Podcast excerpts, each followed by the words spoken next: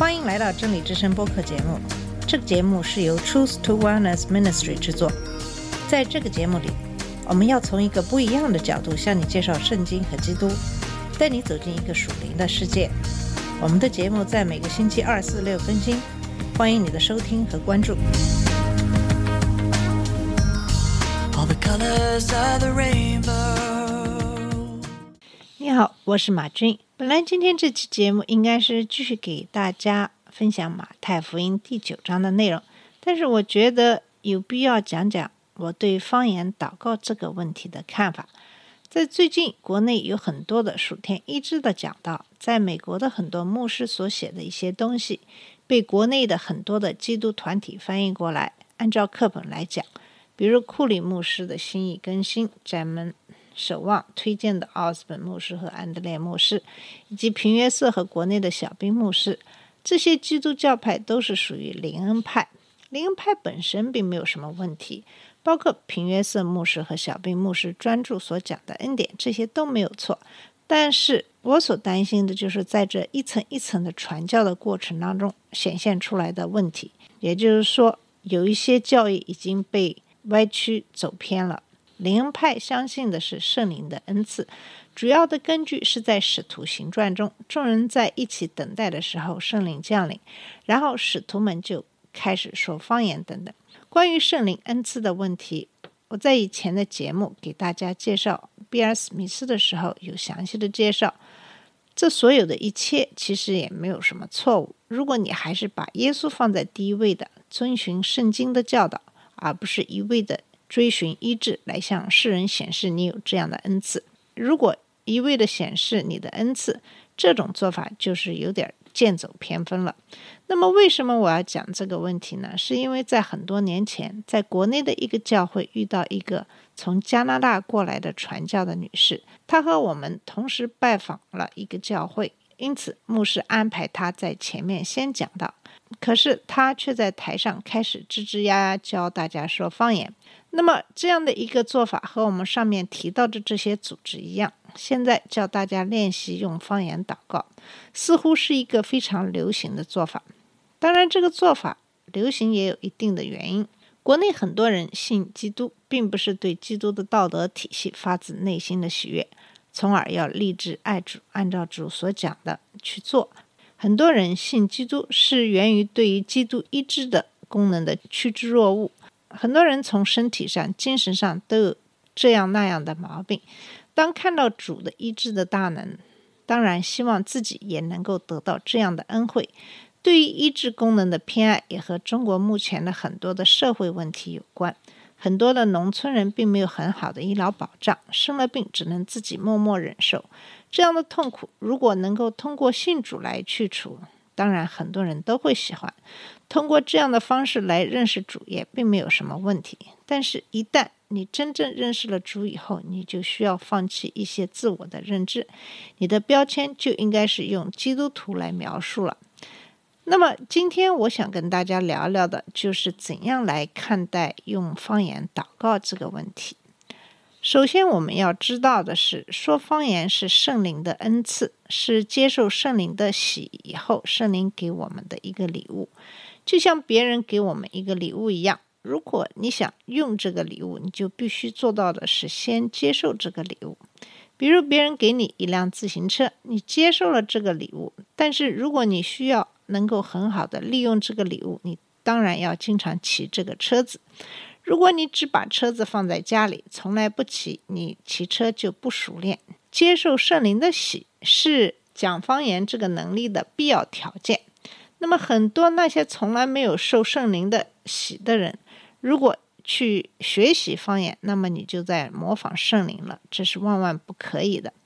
那么，我们先来看一看在《使徒行传》第二章中的经文，也就是第一次描述使徒说方言的情形。《使徒行传》第二章开始说，五旬节到了，门徒都聚集在一起。忽然从天上有响声下来，好像一阵大风吹过，充满了他们所坐的屋子。又舌头如火焰显现出来，分开落在他们个人头上。他们就被圣灵充满，按着圣灵所赐的口才说起别国的话来。那时有虔诚的犹太人从天下各国来，住在耶路撒冷。这声音一响，众人都来聚集。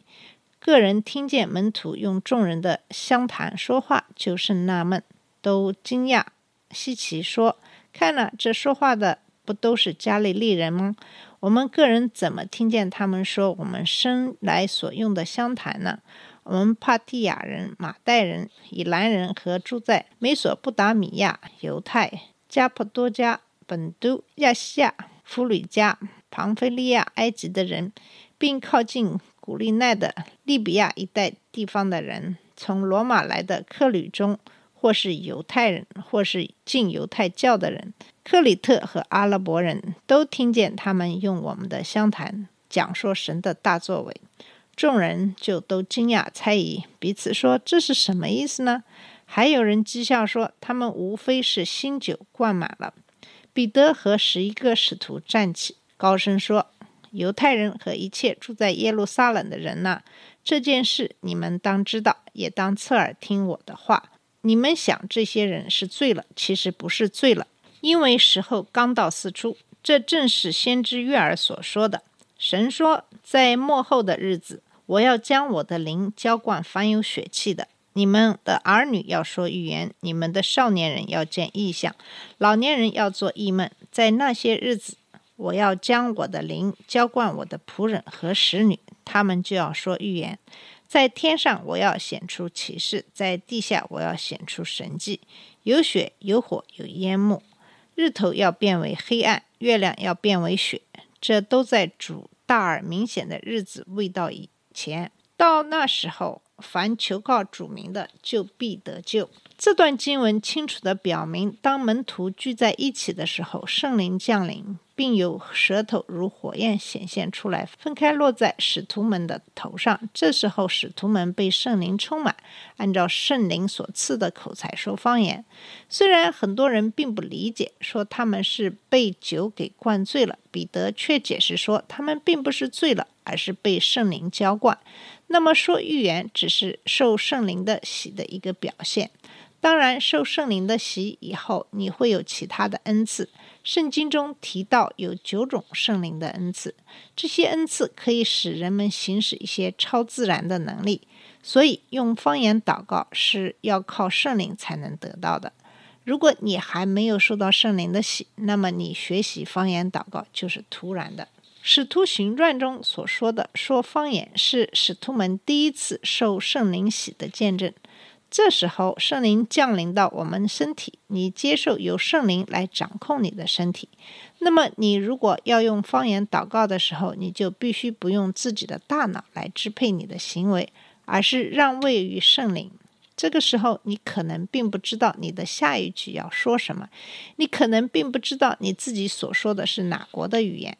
因为圣灵在激着你的嘴讲话，而你所做的就是不用自己的大脑去控制你的身体。在耶稣被钉十字架之前，在旧约中也提到一些场景，包括亚伯拉罕、摩西等人都在不同的场合与圣灵相遇。那个时候，圣灵并不会进驻我们的体内。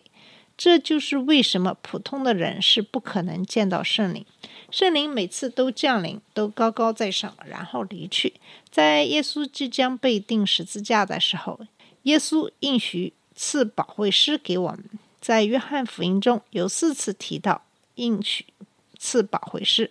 在约翰福音十四章十六到十七节说：“我要求父，父就另外赐给你们一位保惠师。”叫他永远与你们同在，就是真理的圣灵，乃世人不能接受的，因为不见他，也不认识他。你们却认识他，因为他常与你们同在，也要在你们里面。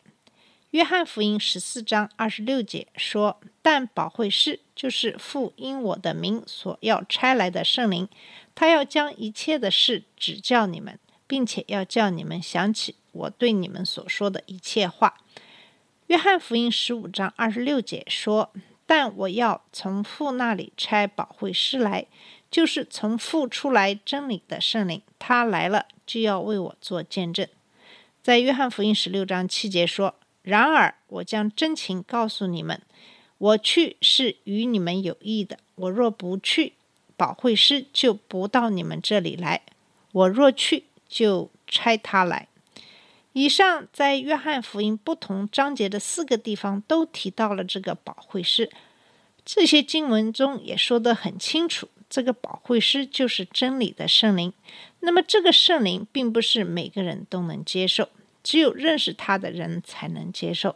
同时，这个保惠师会常与我们同在，并且要住在我们里面。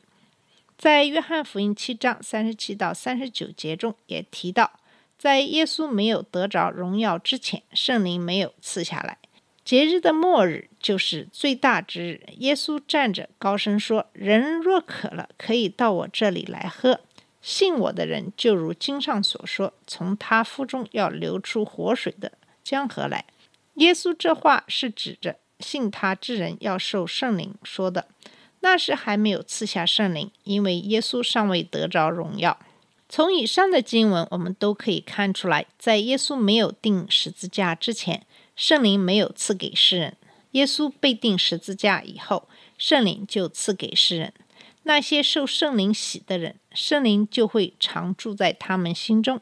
接受圣灵洗的一个见证是说方言的能力。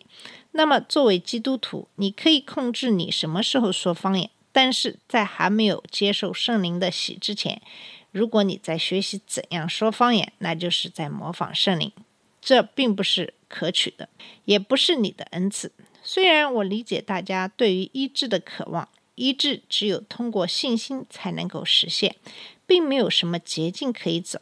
希望大家不要急功近利，学习说方言。当然，如果这个恩赐圣灵赐给了你，你也可以尽管大胆的使用。好了，我们今天的节目就到这里，下期节目继续给大家讲有关圣灵的喜的这个问题。谢谢你的收听，下次节目再见。这里是真理之声播客节目。真理之声是 Truth to Wellness Ministry 旗下的一个节目，由 Truth to Wellness Ministry 制作和播出。如果你有什么想跟我们分享，请给我们发电子邮件，我们的邮箱地址是 truth to wellness at gmail dot com。你也可以直接去我们的网站 www dot truth to wellness dot com 浏览更多的信息。下次节目再见。All the colors of the rainbow.